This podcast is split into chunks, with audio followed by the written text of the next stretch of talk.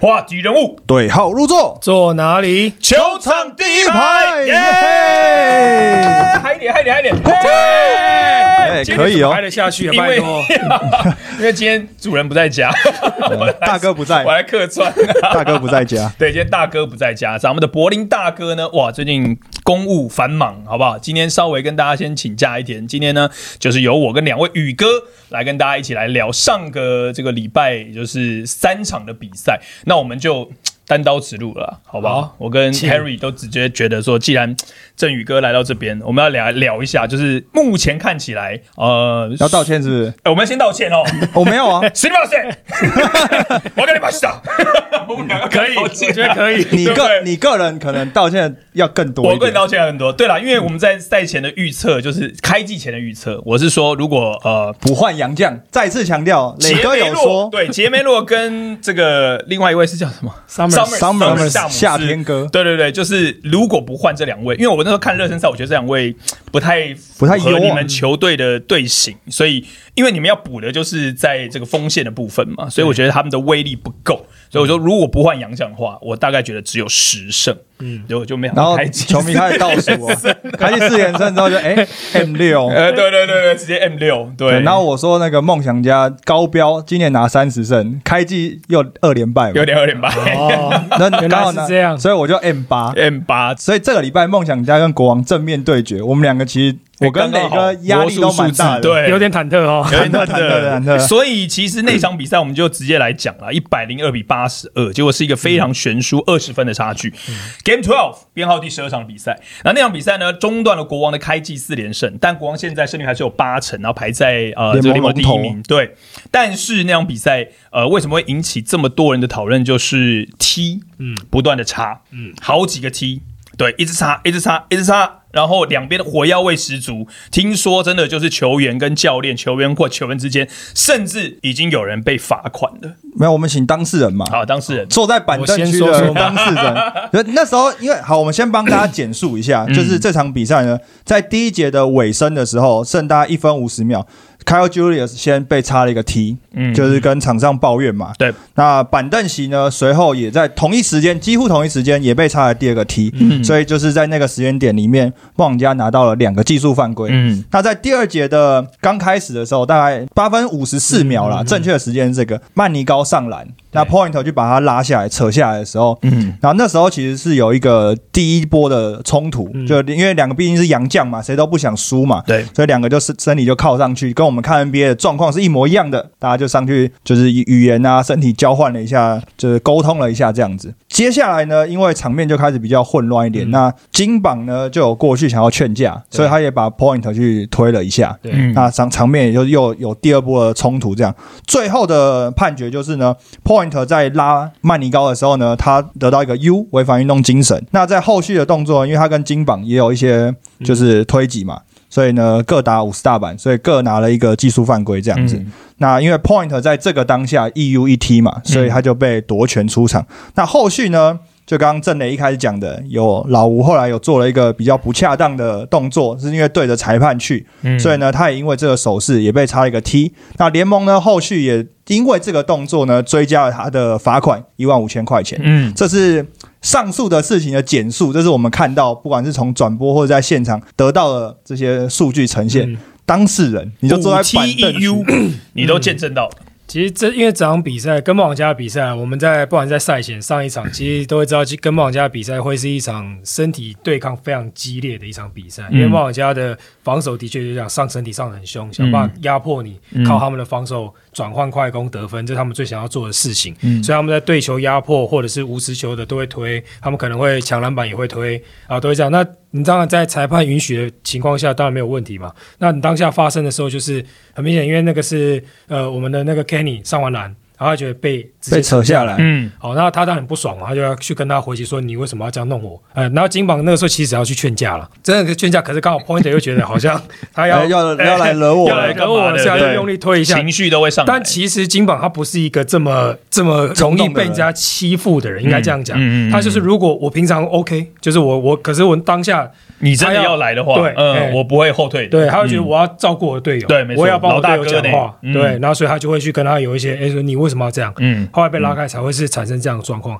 整场比赛都非常的身体上都非常激烈，就是他们对我们也是，我们对他们也是。我觉得这场比赛会有这么多的呃技术犯规 U 啊，其实都是来自于就是两边打法的问题啊。可我觉得有一点就是在球场上当下，当然就像振宇刚讲的，激情四射，就是大家肢体动作很多。虽然说有这么多的技术犯规，可是两边的教练进了赛后记者会的时候，在他们在各自阐述这场比赛、简评这场比赛的时候，都没有提到技术犯规这件事情。嗯就是他们是一个非常成熟的球队跟教练，就是他们会对于场上的比赛的结果，透过球赛来去做解读，而不会说哦，因为这个技术犯规让我们球队就是可能气势导向哪一边等等。那这个问题是我后来嗯在提问的时候，我有特别针对到技术犯规的部分问了两边的教练。那我问到 Julius 教练，我就说，在那个时间点，因为连续被查了好几个技术犯规之后，感觉上比赛的天平有点倒向国王这边。那梦想家那时候也没有因为这样子而嗯就是整个被击垮，或者是被超前等等的。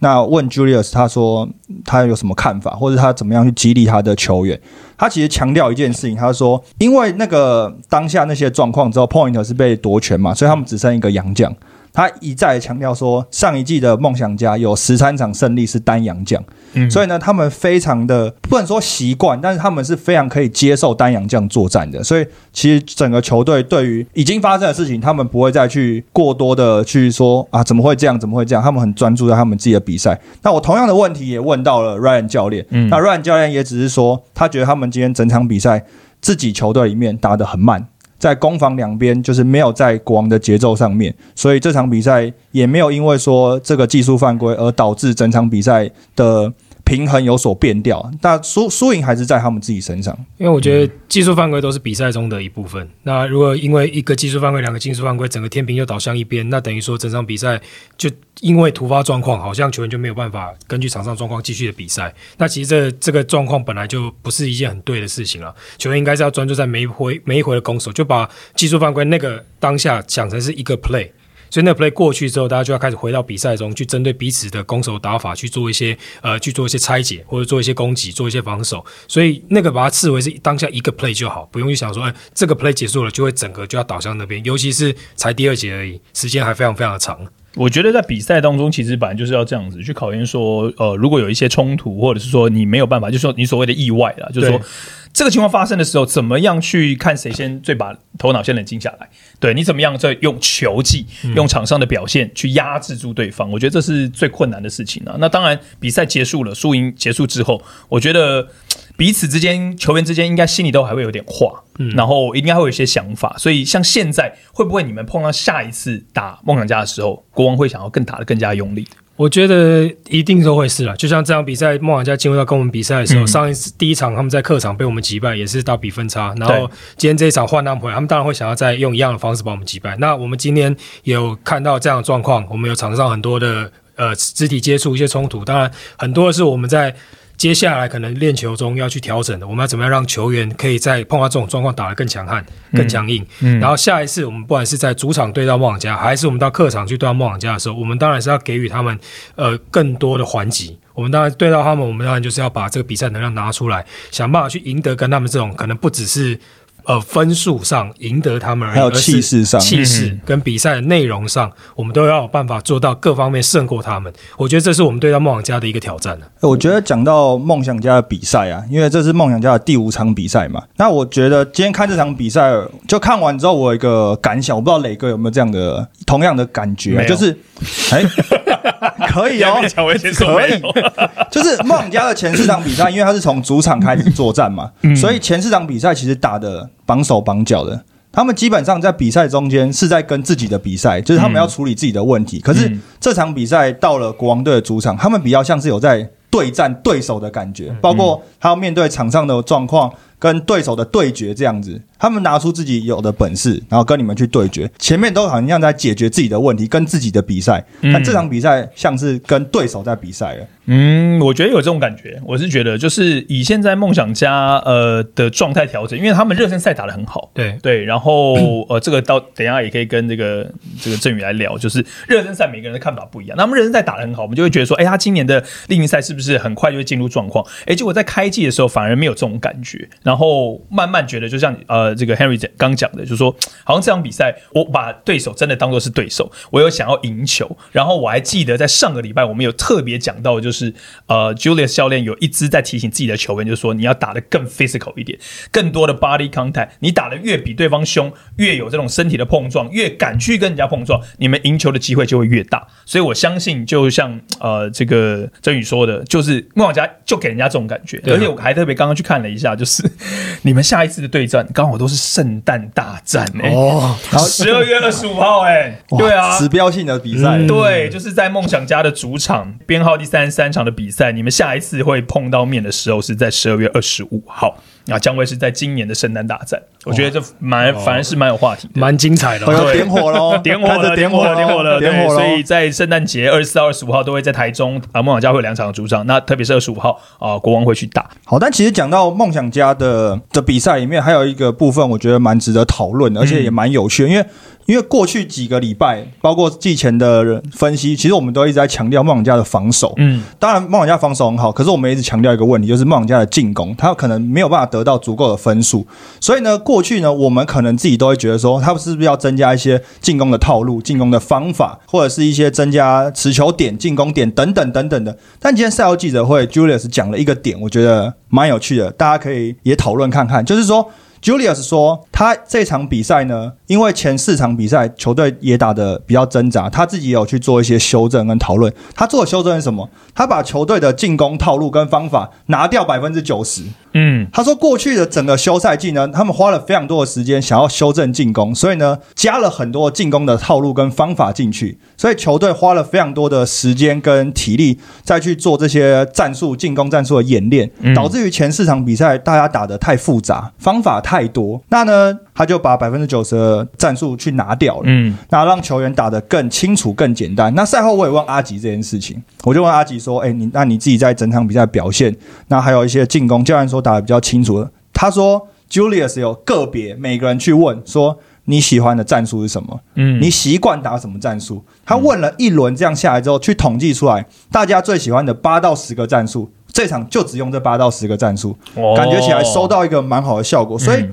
感觉起来，我们一直在讲说梦想家的进攻好像有点，有时候会卡弹，有时候可能不够得到足够的分数，是不是进攻不够多样化？其实反而刚好相反，因为他们想要去修正这件事情，嗯反而放了太多的努力进去，结果导致球员可能打得太复杂。那这样的比赛看起来就是简单非常多了。我我觉得这反而比较适合梦想家、欸，就是说他们毕竟就是上身体嘛，然后很多防守上面的对抗嘛，所以其实以今年这几场比赛目前看起来的话，虽然他们是三胜两败，但是呃很多的比赛是把对方的比分压的比较低的，对像是在呃这场对上国王是八十二分，然后之前还有让领航员得到只有七十七分，所以都是靠着防守把对方的分数压低，所以就像 Henry 讲的，或许他们现在想要简化的是进攻，他们想要让进攻打得简单一点，然后他们在防守上面放多一点的比例，然后去想办法压制住对方的得分。所以这个可能也是，就是我们在这场，因为梦想家这个礼拜只有一场比赛嘛，所以他等于是经过了四个主场比赛之后，他们终于有一个喘息的空间，应该这样讲。因为 Julius 其实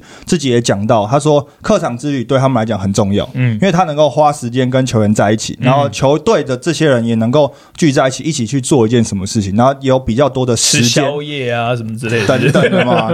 所以他就是就是说，就是球队能够在客场的时候有比较多的时间准备，嗯跟休息，嗯嗯嗯能够来去面对比赛，所以他觉得这个客场之旅其实来的算是正是时候。我觉得 Julius 教练好像真的就是非常喜爱这支球队。你记不记得在呃去年那个季后赛的时候，就是他们被淘汰的时候，他讲的那个感言是让大家都很感动的，包括钱肯尼、包括阿吉等等都有点哽咽。所以我觉得他们的确啦是一支向心力非常强的。凯总我觉得带的也很好，就是一支非常强的球队。但是呃这支球队在今年能不能够再次的走下去呢？我觉得呃在这个礼拜的这场比赛是打得非常成功的。那因为他们扳倒的是已经四连胜的国王，所以我们现在就要把话题讲到下一场的比赛，就是在礼拜五二十五号的赛事、那场比赛，国王呢一百零四比八十九击败了勇士队，然后拿下了开季的四连胜。那当然，虽然礼拜天输球，不过四胜一败，胜率八成，还是目前联盟六支劲旅当中最棒的。那就要请这个郑宇来现身说法了。你觉得国王今年，因为我们在交易的时候会觉得说，哇，后卫好多，锋线很弱。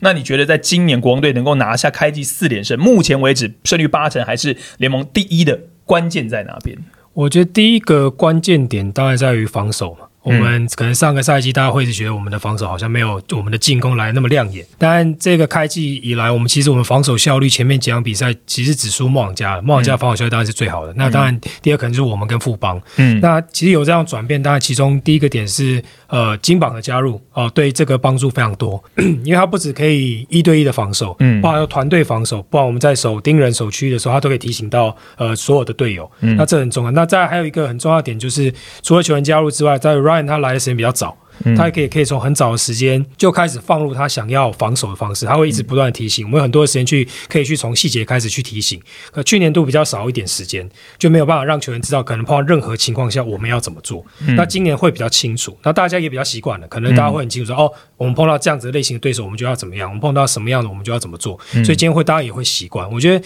这个关键在防守端跟 run 比较早来让大家一起，我觉得这是其中一个关键了。那再一个关键就大家会讲到说。交易这件事情，那当然凯杰跟那个 Steve 离开，我们当然都是会一定会不舍。那一开始会觉得说他是不是输回来，那跟我们是不是很多颗球啊，大家不够分啊？可是现在会发现一个情况是，就是因为有这么多的可以持球进攻的选手，嗯，所以每个人的压力都减少了。哦，我听到不是这样哦，你听到的是，我听到是好像有些人真的担心球不够分哦。没有啦，这是是不是？这样目前为止看起来化学效益是好的，对，因为像第一个是凯恩就不用那么累啊，去年他负担非常大的持球的责任，好，那今年开季到现在当 catch and shoot 的射手就好了。啊，对啊，准到爆炸，太夸张，太夸张，所以我觉得这就是一个效应，因为有苏伟加入更多持球，加上我们的那个 Kenny，他也是一个可以持球的一个洋将，所以就会变成很多个持球选手，相对来说，不管是敏哥，他的压力也不会那么大，不会说都要。得分中单都要放在他身上。你讲一个关键了，我觉得那个礼拜五的比赛刚好是我去播的。我觉得 Ryan 教练的调度让杨敬敏那场比赛只打了二十一分钟，他调度的比许晋哲教练更像许晋哲。对，就是更灵活。对，因为你许晋哲教练，我们知道傅老师就是板凳深度很强嘛，所以他会不断的让这个二三线上来，然后去调节先发的一个体力，所以在关键的时刻可以让这些球员可以用比较。很良好的状况去打这个第四节的 clutch time。那那场比赛，我我认为啦，就是新北国王那个打起来让我感觉真的是很舒服。就是说，呃，他有控制住主力球员上场的时间。那当然，杨将这两位打的时间也比较长。那但是整体来讲，他会让板凳上来的人比较多，包括像林金榜，包括像戴维斯，包括像简佑哲那场比赛也打了比较多的时间。所以那场那场比赛整个调度让我就是觉得说，哎，是不是你刚刚前面讲的第二点？第一个是金榜的加入，第二点是 Ryan 教练今年是第二个赛季来带。这个新北国王，他现在好像越来越了解球员了，对不对？对，因为他会比较清楚说，知道说，哎，这些球员我要放在什么样的位置，然后他也会一直不停的跟教练团讨论，比方说，呃，我们先发上谁，然后第一个。第一个换上来的人是谁？碰到什么情况要换谁？嗯，所以大家可能有时候会看到第一个换上，有时候是俊男啊，有时候是佑哲啊，有时候是金榜，所以变得会市场上的状况去做调整。嗯，所以我觉得这这个反而是呃，他到第二年更熟悉了之后，然后也更灵活了一些。那当然包含说，其实像我们球员加入，像金榜加入，因为金榜加入他可以三号可以四号，嗯，所以其实要我们的多位置上变得比较模糊一点啊，就不会说一定要是中锋打中锋啊，嗯前锋打前锋，后卫打后卫，反而可以攻防就比较多样。对，就有很多很多变化的一些空间，我觉得这也是一个重要的一个关键了。我觉得讲到凯燕，就是刚振宇有讲到一个重点嘛，就是苏伟的加入，让凯燕或是其他人持能持球的人的压力没有那么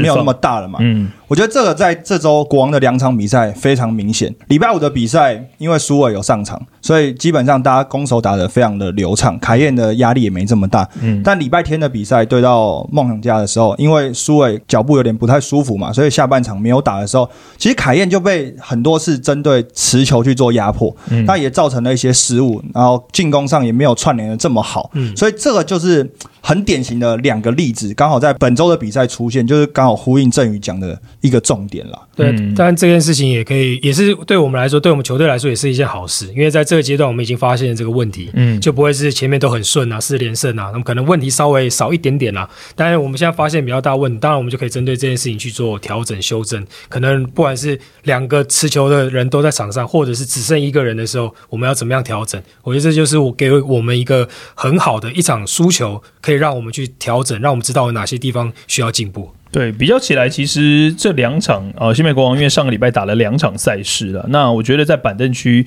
其实可以发现说，真的蛮多人可以用的啊、包括像是呃上场时间没有比较没有那么多的苏世轩啊，还有陈俊南，我觉得其实都是可以在今年赛季好好来期待一下 Ryan 教练怎么样来用他。那当然，呃，这个 Quincy Davis 还是在第四节扮有非常重要的一个角色，所以我觉得我们当初在分析的时候都忘了这一点。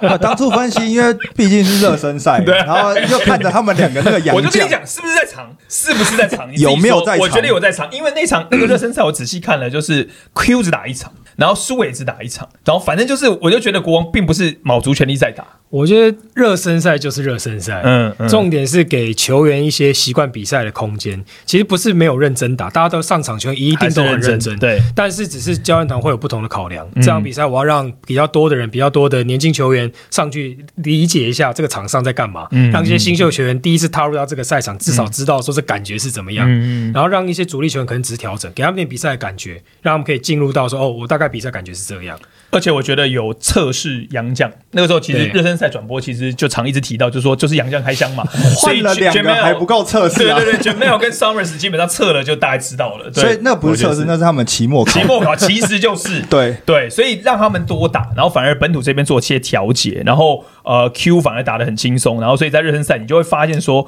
哎，这两个洋将好像真的没有办法融入到国王队的体系，然后并没有加分的效果啦，所以会担心说国王今年怎么会这样，就没想到，哎，我还真的还蛮期待，我觉得 Austin Day 加入会会很不一样，奥地，嗯，对我觉得会很不一样，因哎，为你看过他练球了吧？当然了，看过了，我们自己也很期待啦，因为他也是、可能他也是比较高的，然后有外线的一个常人，然后之前也待过马刺队。嗯，我觉得另外一种也是冠军文化，对，就是那样的文化，那样的那样子的，他经历过冠军队应该要怎么做。那就可能就是重点，对他可能就可以把他调整的方式，然后带到这个球队。他在场上在打的时候，不管是在练球的时候，或是在比赛的时候，他的态度也有可能给我们球队带来很多正面的影响。我觉得讲到文化这件事情，我刚好在这场比赛看到 Mullins 有一个动作，我觉得那个就是文化的差别。那个是在就是国王对勇士的这场比赛第三节、可能尾声的时候，右泽有一个快攻的三分球，嗯，然后是一个大空档，但他没有投进。嗯，那没有投进之后，那个球好像就是 low ball，还是就是最后就出界，反正就是进入一个死球。那好像喊暂停嘛。那右泽非常非常懊恼，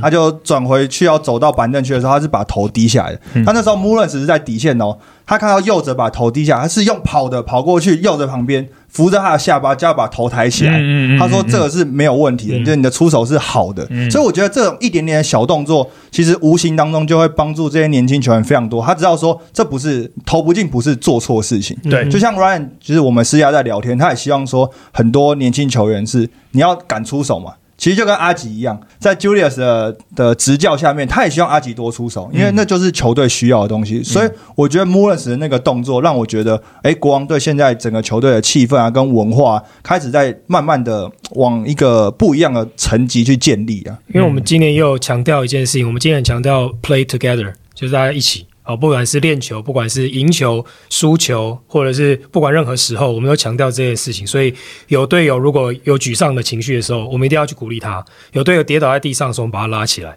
去告诉他们说没有关系，我们下一球再来。这是我们今年非常强调一件事情。我觉得这也是我们开季这这一个月啦，可以表现这么好的另外一个原因，就是包含说大家是真的在一起打球，会互相鼓励，然后真的有不好的地方，我们大家也是马上就沟通。可是有一个人可能像在对勇士那场一开始的时候，巴尔人他没有状况没有非常好哦，但进到那个暂停的时候，大家也是一直鼓励他，就没有关系，没有没事，你就你就忘掉这些。哦，裁判没有所以没有关系，我们下球再来。然后会后来他第二次回来之后，就把他的实力整个发挥出来。我觉得这就是我们团队可以不断的鼓励对方，然后有问题大家也会讲，然然后修正、鼓励、修正，这就是我们现在目前的一个一个赢球的一个方式我。还是必须要再说一次，就是在没有换洋将的情况下，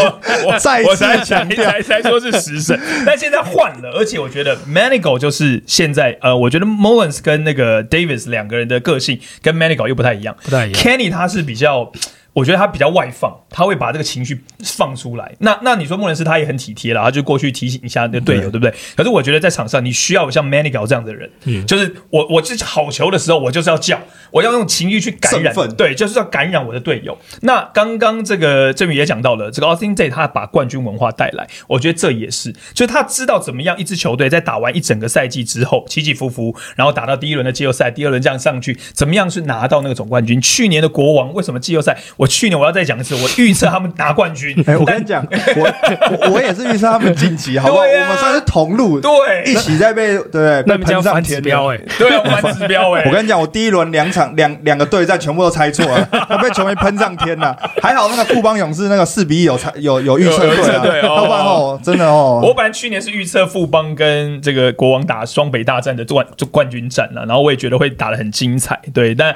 但就是比较可惜的是，我我我我想到的就是第一轮第一轮的第四、第五战，国王队就是真的打得让人蛮失望的，就是说你你可能就真的是缺少像 Manigal 这样的球员，像 Austin Day 这样子的球员在阵中，我们要怎么样把这个球队一路的往上带上去？去年的调兵，我觉得也让杨建敏是打的真的很累，对，等等的，我觉得今年哦，真的国王队可能不一样了，所以现在可以重新预测吗？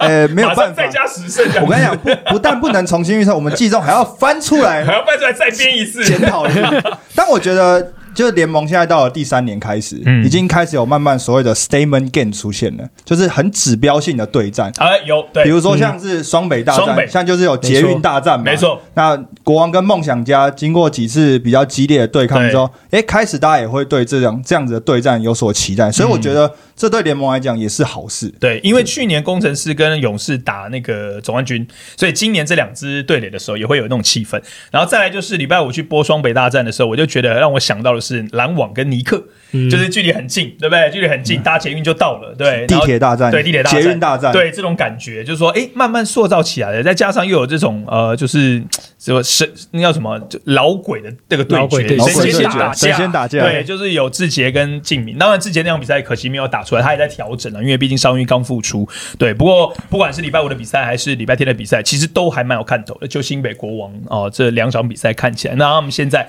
还是四胜一败，可以维持在联盟的第一名。对，这是在呃这周打完之后呢，目前第一名还是国王。那再来呢？这个礼拜有三场，因为上个礼拜有三场，我们要来聊最后一场。那为什么上礼拜只有三场呢？是因为对礼拜六呢没有排比赛。嗯，很重要的原因是因为要投投票，没错，对对我觉得联盟很细心。这一点是因为今年 NBA 也一模一样，对。对他们就是有一天停赛，呃三呃应该说有一天是三支球队全全部出赛，对。全部出赛，那是因为他们隔天就是要去投票。所以他们那天是第一次出现三支球队刚好打十五场比赛，每一支球队都打了，然后隔天大家一起放假，一起去投票。所以我觉得这也是包括执行长黑哥，然后还有包括联盟，他们很细心的想要去安排这件事情，因为这次九合一的选举的确也是引起非常多的讨论，然后大家都想要去把自己的这个公民权行使投票，所以联盟就特别安排礼拜六没有比赛那。主要还是大家平常生活的地方跟所谓的户籍地不太一样嘛。对对对对对对就是大家讲返乡投票，北上南下都会要，有有一些那种村里长，那种对一一票两票差很多，差很多哎、哎。对，有没有人回家？哦，那差很多哎。我们那个里还好，我们里长只有一个人，哦，同额竞选就对了。对对对对，我们就只能干。哦，但是有些地方哦，那差一两票翻很多，脸哦，真的差很多。对，而且今年好像选里长又是一个趋势，呃对很多帅哥正妹都跑去选。对对对，对你的一票都是一张票一事情啊。对，对，所以这是联盟的这个用心啦。哦，用心啊在那边节目上面也跟大家报告，就礼拜六没有比赛，然后礼拜五打一场，礼拜天打两场。好，所以我们就要进入到礼拜天，也就是最后一场五点钟打的比赛。那五点钟打的这场赛事呢，是钢铁人跟领航员。呃，我看完开湖之战，这是一场开湖之战两支球队赛前都没开张，对零胜三败跟零胜两败。对，但我真的看完之后，我就会觉得说，太强不太强，真的就是不太强，好像完全没有融入到球队当中，他好像也没有很进入到状况，除了他自己之外，然后他跟队友之间，我觉得也没有很信任。然后呃，到了下半场，我发现他打的有点意兴阑珊的，所以我不知道他是不是就是呃自己心理上面有设定什么之类的，比如说他可能看到隔壁魔兽就是让大家大为报道，然后哎自己也是打过 NBA 的球员，是不是来这边？哎，怎么没有那么多人在炒我的新闻？我觉得我不知道他是不是这样子。然后结果在第一场比赛打的这，我觉得不是很及格啦。我我的感觉是这样。对，因为其实像这种像 Terry Jones 他来，其实这场比赛可以，我觉得可以蛮明显看出他想要找自己的状态。嗯，他可能也是很久没有比赛了，然后刚好他前阵子也是在受伤调整啊，然后进入到这样比赛，他想要他的开箱战表现的非常好。对，所以你看到很多，其实他们很多高位的战术，其实像。他拿到球之后，我相信他们 d i m u r r y 是有设计一些一些套路的，但很多时候是 Terry Jones 拿到球之后，他就想要攻掉，对，他就他也想要攻击，嗯。然后跟他攻击的时候，我觉得杨绛碰到来到台湾都会碰到一个问题，你一定要适应裁判的尺度，嗯。那当这个裁判的尺度你们不适应的时候，可能很多球你觉得犯规，可是没有犯规，或者是你觉得我这个时候这球诶应该是我要到犯规，或者是我没有要到犯规，这种时候他开始要跟裁判 argue 了。嗯，开始会去想说，哦，到底是怎么样。啊？那我觉得这种时候会对他的球技会有某种程度的影响。嗯当他适应之后，搞不好是另外一样，真的太强，搞不好，哦 嗯搞不好。但以第一场开下来讲是不太强，不太强了，不太强。但这场比赛碰碰，哎呦，哎呦，起飞啊！真的起飞了、灌篮呢？灌篮，然后还有防守，哇，都都是他灌篮吓到我，吓到你了，是不是？因为很久没看到他灌篮了。碰碰会会起会飞哎，我觉得他本来就有这样子的能力啦。那就是今年赛季，呃，为什么我们在开季前我也在预测说领航员今年会不错，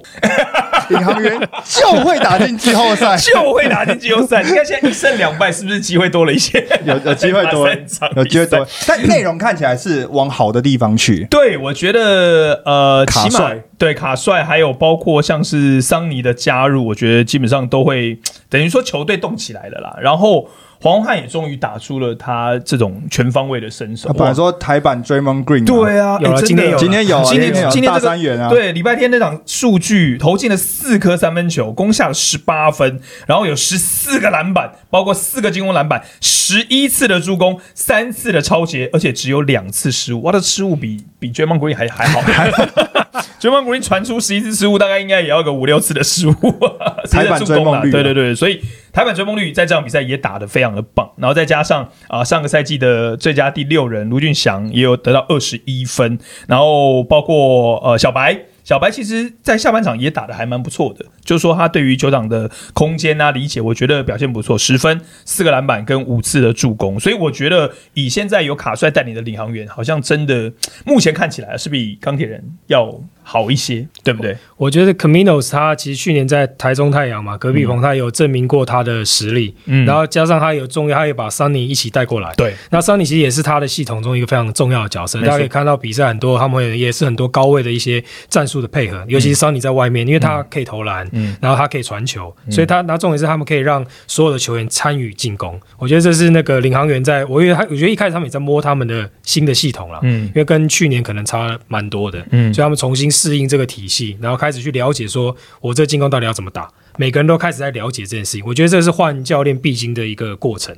需要知道说这个教练希望你进攻的站位在哪里，细节是什么。真的了解之后，球员才有办法开始在造这系统中找到自己变通的方式。嗯，我觉得这个是一个蛮重要的关键的。所以你看一下，现在六支球队当中，哇，真的外教也越来越多了哈。对，所以外教目前现在看起来带起来，慢慢包括像是 Ryan 教练，目前现在带的最联盟最好的球队。啊 Julius 教练在上礼拜也打了一场好球，然后还有刚刚我们所提到的这个卡帅 Caminos 哦，现在是不是让领航员也能够靠着这一场的开壶，然后慢慢把各个的定位去找到？我觉得现在以领航员来讲，我觉得他们反而因为在 Caminos 执教的情况之下，让我看到就是说他们的板凳其实还蛮深的耶，就是可用之兵其实还蛮多的耶。因为像这场比赛我们刚刚点名的，包括像是黄焕打得好，卢俊祥打得好，桑尼打得好，然后板凳包括有这个白耀成还有 Washman，对不对？都有得分来到两位数以上。其实他们还有刚你提到的碰碰陈冠全，然后还有选秀状元张镇雅，还有呃过去这个还有阿瑶哎，对，史劲尧哎，阿瑶哎，对，然后还有林振，其实啊，还有还有新加入的陈立焕，你看他们其实很多可用之兵、不要光你讲到这一点，有一个数据其实可以证明，现在领航员的球风真的跟卡米诺斯在执教跟他的篮球素养非常有大的关系。嗯，领航员上半场传出十七次助攻、欸，对，这个基本上就是用非常省力、非常对的方式来打篮球，嗯就是嗯每个人基本上找得到空档，然后能够把这些空档把握住。然后你说黄宏汉今天大三元的成绩，其实跟这样的体系脱不了关系啊。对你说如果真的只是靠过去这样子，每个人这样硬打硬弄，然后最后再交给杨绛这样弄，他不可能传出十几个助攻的。没错，而且他们全场总共传出了三十二次的助攻。我觉得，如果一个职业比赛，你可以看到球队传出三十次甚至更多的助攻的话，就表示这支球队目前为止那所谓的常强调的球的轮转、ball movement、队友之间的配合、化学变打，了好几个 flow，对，都是很顺。对所以林耀元有没有机会？林耀元，哎 大家大家回去听 是不子是哥，大家回去听那个磊哥的分析啊，分析啦我就会打进季后我。认为我还是蛮看好领航员的啦，今年赛季，因为他们这个阵容看起来真的是蛮齐全的。哎，不小心滑到钢铁，钢铁人这个就哎，你还讲，刚刚你讲到外教，钢铁人也是外教 D 啊，Murray，嗯，但我觉得他需要一点时间啊，两时间，对啊，所以转播当中我也有提到，就是说，我觉得啦，短则要三分之一个球季，长一点要半个赛季。对，就是短一点，你大概要花到可能十五场比赛，起起起伏伏做一些调整。那如果真的能够在十五场比赛之后，后面二十五场打好，或许还有一拼季后赛的机会。但是目前看起来是有点困难。因为我觉得就是冈田当然是经历了一些不同的阶段啦，对对就是你说换教练这件事情，对啊，那又换换来的将换教换来的，教呃换来的新的教练，当然他们有自己的东西、自己的体系，但是嗯已经找来的洋将是不是符合这个教练的嗯。使用哲学？我觉得这又是两件事情，因为等于是 d i Murray 现在有点是你给我什么，我只能尽量的去发挥，但不见得真的符合我自己的教练哲学或者体系。嗯但是没办法，因为我现在可用之兵是这些，我只能尽可能的去了解这些球员，然后去把这些球员的可能优点极大化。那像今天我们也看到这场比赛，钢铁人的主场开箱的时候，周一翔也开箱啦，周一翔也回来，但其实周一翔的回来对于目前的钢铁人来讲，感觉起来没有什么立即性的帮助，对，因为他还需要第一个。周怡翔需要时间，钢铁也需要时间，教练也需要时间，大家需要时间去磨合一些东西。嗯，那周一翔，你说他自己的本身的进攻破坏力，假设能够回到，其实我们也不要一直觉得怡翔好像一定要回到以前以前那 SBL 种方那个时期才能救了钢铁人因为毕竟每个球员在不同的时期，他扮演的角色不太一样。嗯那我觉得球员的角色不见得是自己要定位自己，有时候是教练要给他的定位。其实像简浩、像志杰，教练就很明确的定位好他们的角色，所以像敏哥也是，对啊，所以他们在场上能够发挥他们最大的价值。那我觉得怡翔有一点是球迷对他很多期待，他自己也对自己很多期待。可是因为他去大陆打球，所以大家很久没有看他在台湾打球，然后会停留在他在台湾打球那时候打 SBL。LeBron James，台湾 LBJ 对呀、台湾 LBJ 哎、对不对？所以我觉得会有一些那种，我觉得会有，但我觉得其实我觉得还是关键还是回到整个教练团对嗯够不够稳定这个上面，因为像我们去年 Ryan 也是来的比较晚，对那我们也是经历过一些震荡，会比较会比较慢热一点，嗯因为教练真的要不要思考东西，不管是呃球员的轮那个调度啦、训练的内容啊、准备比赛的方法，那个我觉得都需要非常多时间。那包含说现在钢铁人在丁 Murray 刚刚提到。他到底想要什么样类型的洋将？然后他了不了解怡翔，了不了解正如？虽然说都说他之前在执教梦想家，但那毕竟也是三年以前了。那篮球这个东西变化其实是非常快的。好，不见得他三年认识的那些人跟三年后认识的的那个球员，他的技能会是一样的。嗯，没错对我，觉得，所以我觉得这个问题都是他需要重新适应。所以一开现在就给 Dean Murray 一个一个说哦，可能他不太好的评价，我觉得是有点太早。言之过早了，对我觉得有点太早没错，因为你给他时间根本不够了，所以我相信，呃，不管是他们的老板、高层啊，像是 Kenny 哥、高景言呃总经理，他们应该都有自己的想法啊，就是说让 D Murray 下去试一下，所以我觉得呃，应该还会再观察一段时间。虽然在上个礼拜天是输了三十分，然后呃，算是自己家主场的开幕战打的不是很理想，不过接下来他们要继续努力，而且下个礼拜二，应该说这个礼拜二，这个礼拜二呢，就是会出现第一次呃哦周二的周二的哦比赛了，十一月二十九号，那也是钢铁人的主场，要跟工程师，哎，这也有一些话题出现了，对不对？因为哎这个 总经理就从这边挖过来，对对对，所以我们到时候大家也可以期待一下，下周哦、会有这个礼拜二的比二的比赛，对，然后就要进入到十二月份。份，十二月份呢，当然周末的比赛也就要登场，所以我们到时候呢，也请大家可以持续的锁定欣赏我们最精彩的 Plus League，同时呢，也可以锁定球场第一排。我是杨振磊，我是 Henry，我是林振宇。我们球场第一排，下次再会，拜拜，拜拜。